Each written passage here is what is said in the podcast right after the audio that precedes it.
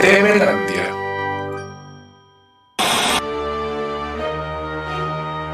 Mira cómo tiemblo. Hoy presentamos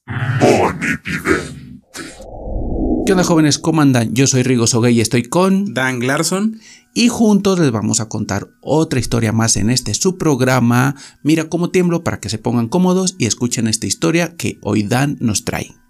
Bueno, esta historia me gustó mucho y por eso la elegí de entre tantas. Eh, nos escribió Mónica, que en ese tiempo era la pequeña Mónica. Mónica relata que ella creció en una casa tan normal como las demás. Padre, madre, ella y un hermano menor. Una familia funcional, todo iba perfecto. Oh, recuerdo el verano.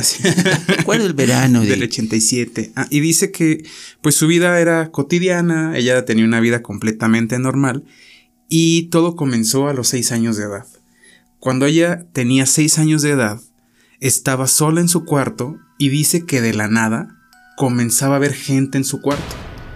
Entonces, imagínate tener seis años y de la nada ya comenzar a ver gente en tu cuarto. Entonces, ella siendo una niña pequeña, no daba crédito a qué estaba ocurriendo en su cuarto.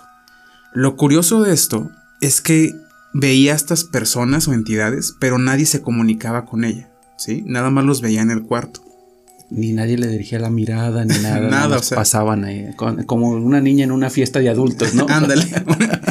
y, y nada más eran almas, almas fugaces, fantasmas, entidades, no tengo idea qué eran. Y pasaban de un lado a otro. Durante mucho tiempo, ella no se animaba a decirle a sus padres lo que ella percibía.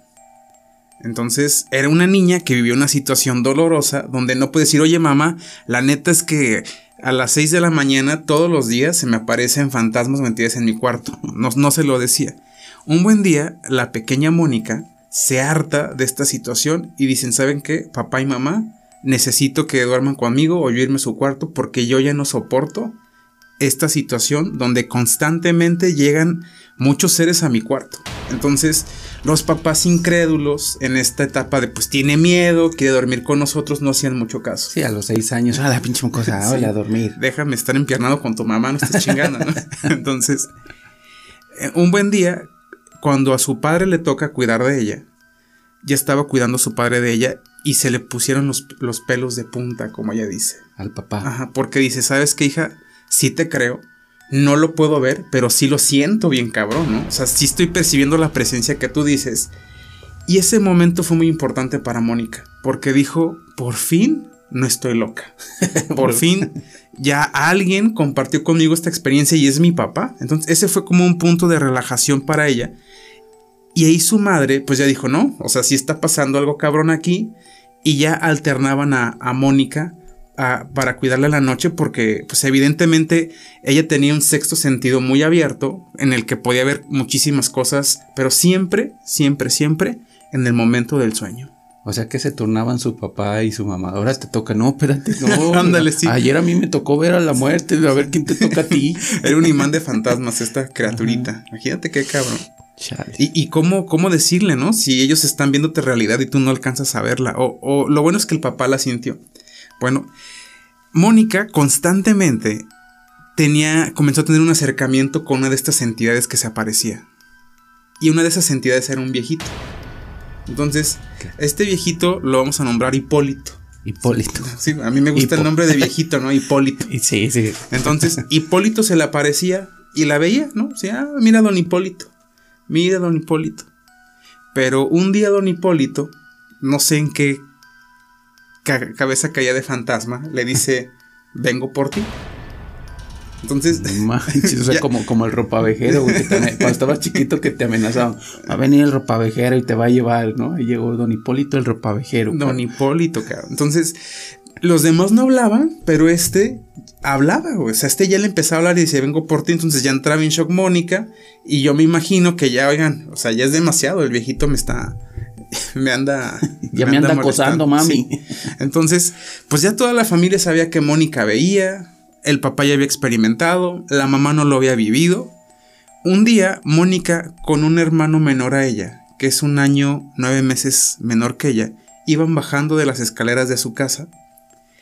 Y dice que ella y su hermano Este es un paréntesis de la historia, ¿eh? O sea, de todo lo que le pasaba, nomás para añadirle la cereza al pastel, un día Mónica baja y dice que ve un hombre muy elegante, con un bastón y muy guapo. Pues ella, e- ella dice que es el Catrín. Entonces, nada más para añadirle una cereza al pastel.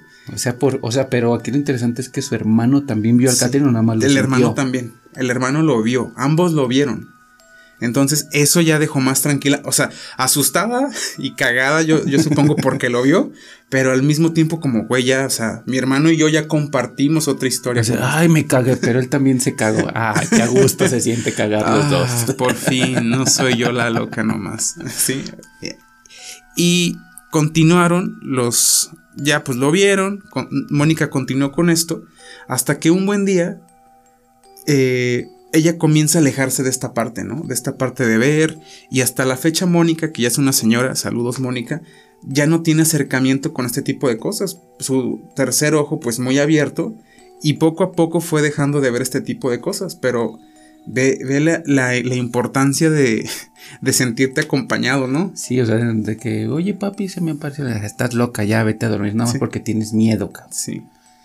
Y hasta que ya su papá lo vio, ya le empezaron a creer, pues sí, como dice, sentirse acompañado de que, bueno, no estoy loca y los demás ya saben que yo veo cosas, ya puedo contar ahora sí, Sí. lo que me pasa cada rato, ¿no? Sí, ya, ya puedo decirlo. Entonces, esa es la historia de Mónica. Mónica en algún momento fue cerrando su, su tercer ojo.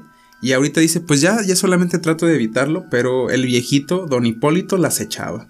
La cereza del pastel, el Catrín, cabrón. El Catrín. Y no sabes si ahorita tiene morritos.